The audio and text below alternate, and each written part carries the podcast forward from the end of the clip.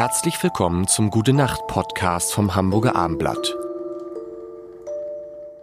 Herzlich willkommen. Mein Name ist Lars Heider und die zweite Woche mit Kai Diekmann geht leider schon zu Ende. Und lieber Kai, wir müssen, wir haben gesprochen über Storymaschinen, über wie du dich neu erfunden hast. Hast du eigentlich gedacht, als du bei Bild gearbeitet hast, dass Bild dein Leben ist? Ja, ganz sicher. Also ähm, ich habe das mal zusammengezählt. Ich bin insgesamt 31 Jahre bei Axel Springer gewesen äh, und habe dort ähm, einen erheblichen Teil meiner Freunde gefunden. Ich habe natürlich äh, auch heute selbstverständlich Freunde, die nicht von Axel Springer kommen. Äh, ich habe dort meine Frau kennengelernt. Ähm, und insofern ist äh, Axel Springer ein ganz erheblicher Teil meines Lebens gewesen. Und ich habe auch damals immer geglaubt, dass Axel Springer mein Leben ist. Ähm, und es ist mir auch am Anfang wirklich schwer gefallen, äh, mich davon im Kopf zu lösen. Also ich habe noch ganz häufig von Konferenzen geträumt, von Schlachtzeilen und so weiter und so fort äh, und fühle mich natürlich äh, dem Haus heute noch absolut verbunden, nehme Anteil daran, ähm, was dort passiert, habe selbstverständlich immer noch Kontakt zu Kollegen äh, und auch ähm, Ex-Kollegen und ähm, der Erfolg des Hauses ist mir heute noch unglaublich wichtig und ich glaube gerade, ähm, wenn man sich an irgendeiner Stelle entscheidet zu sagen, ich mache was Neues und, und, wartet nicht so lange, bis man als äh, äh, Fußballtrainer rausgeschmissen hat, dann hat man auch die Chance, ganz anders auf das zu schauen, äh, was mal gewesen ist. Und ähm, ich fühle mich dem Laden heute noch auf das Engste verbunden.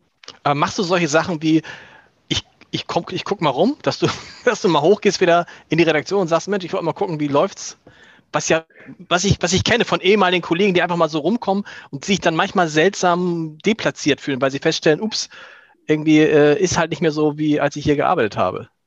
Natürlich ist es ähm, anders. Ähm, na natürlich ähm, kriege ich auch immer noch viel mit, weil ich halt mit Leuten zu tun habe, äh, ähm, die dort arbeiten. Aber es ist nicht so, dass ich dort irgendwie rumhopse. Das hätte ich auch als Chefredakteur nicht so wutzig gefunden, wenn da mein Vorgänger irgendwie wie so ein Untoter immer rumläuft. Ähm, ich glaube, das muss man sich äh, ähm, äh, gegenseitig ersparen. Und äh, Wobei, ich, ich finde das, ich, ich finde das ich, ich finde das gar nicht. manchmal hätte ich mir gewünscht, dass ich einen direkteren Kontakt zu einem meiner Vorgänger gehabt hätte, weil es mal so schön ist, sich mal auszutauschen mit einem, der die Situation kennt. Ja, das ist, das ist was völlig anderes. Ich habe mir fest vorgenommen und halte das bisher auch durch, dass ich niemals über meine Nachfolger rede, weil ich das immer als belastend empfunden habe, wenn meine Vorgänger, selbst wenn es gut gemeint war, äh, sich öffentlich über mich oder über meine Arbeit geäußert haben. Selbst wenn es gut gemeint war, aber gut gemeint und gut sind manchmal nicht wirklich kongruent. Und äh, wenn äh, Nachfolger von mir meinen Rat haben wollen, wenn sie Hilfe brauchen wollen, äh, dann bin ich immer für sie da, aber niemals ungefragt und niemals öffentlich. Ich habe übrigens in der Tat äh, bei Vorgängern von mir auch Rat gesucht. Ähm, als es beispielsweise damals um die Entscheidung ging, äh, äh, die Schlagzeile zu machen, äh, wir sind Papst, um Viertel vor sieben, als endlich die Nachricht kam, ne? ähm, Habemus, ne? Josephum. Und dann rief ein Kollege in den Raum, wir sind Papst, und ein anderer Kollege rief in den Raum, äh, der liebe Gott ist jetzt ein Bayer. Die zweite Zeile war faktisch falsch, weil es ging ja nur um den Vize.